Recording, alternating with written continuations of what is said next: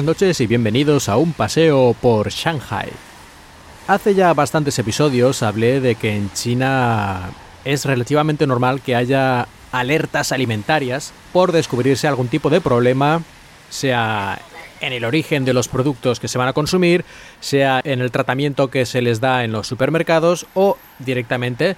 en las condiciones en las que se almacena o se cocina o se prepara en los restaurantes y lugares similares. Y ciertamente, durante los años 2008 y 2009 hubo gigantescos escándalos y bueno, eran una cosa regular y ocurría prácticamente cada par de semanas te encontrabas alguna cosa de estas que te ponía los pelos de punta y eso llevó a la creación de un sistema ya por el 2009, como decía, de un sistema de rating, un sistema de clasificación de restaurantes según estén haciendo mejor su trabajo de seguridad alimentaria o peor.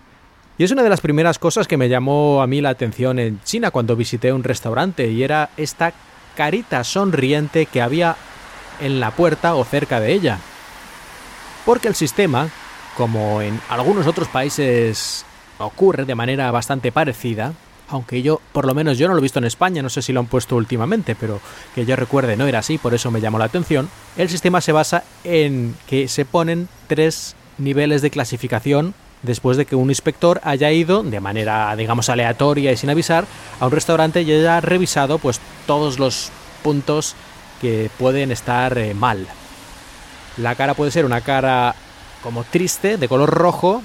si está el restaurante, digamos, incumpliendo cosas importantes y que por lo tanto no debería poder seguir funcionando hasta que lo solucionen, Luego ya si fuera un crimen lo que han hecho, digamos ya fuera algo que ha puesto en peligro la vida de la gente o algo así, o fuera absolutamente ya criminal, en ese caso habría que llamar ya a la policía y todo lo demás, pero bueno, si no llega a ese nivel, simplemente les dan esta advertencia y tienen que cerrar el restaurante hasta que lo solucionen.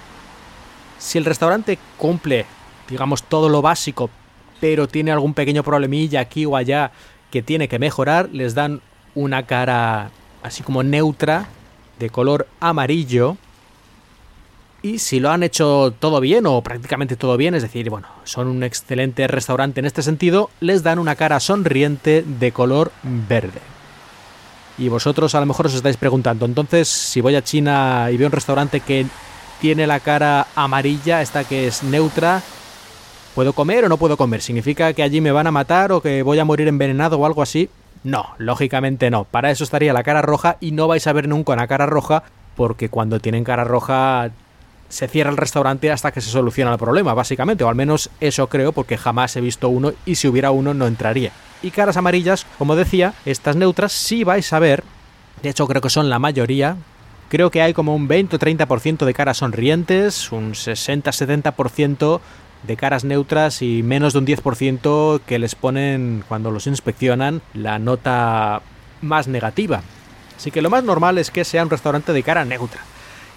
podéis comer en principio sin ningún problema especial, porque si no, estaría cerrado.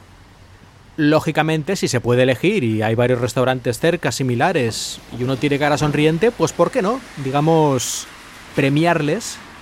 su mayor destreza y su mayor interés en cumplir toda la normativa comiendo en ese lugar. Así que yo es algo que sí que tengo en cuenta pero si es amarillo tampoco pierdas eh, el sueño pensando que si comes ahí luego te va a coger un dolor de estómago o algo así. De hecho yo en China, todos los años que he estado aquí, no recuerdo ni una sola vez haya tenido algún problema después de comer en un restaurante. Es decir, que tras comer en el restaurante al día siguiente o unas horas después haya notado yo que, uy, uy, uy, aquí he comido algo que me ha sentado mal. Pues no, todos estos años y yo he comido mucho en restaurantes en China porque es mucho más barato que en España y hombre, no es que vaya todos los días porque eso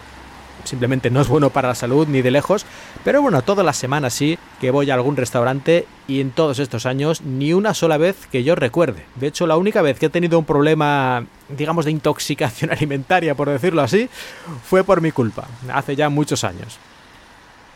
Otro problema sería ya entrar a valorar ya exactamente la calidad de los ingredientes y si tienen tal cosa, tal un poco más de lo otro, demasiado tal, demasiado cual, pero enfermo, enfermo así de repente no te vas a poner. Aunque yo conozco algunas otras personas que por lo visto tendrán a mejor estómagos más sensibles y aunque coman arroz hervido se ponen enfermos, pero eso ya también sería otro tema. Y hasta aquí el episodio de hoy. Muchas gracias por escucharme y espero que hayáis disfrutado de este paseo por Shanghai.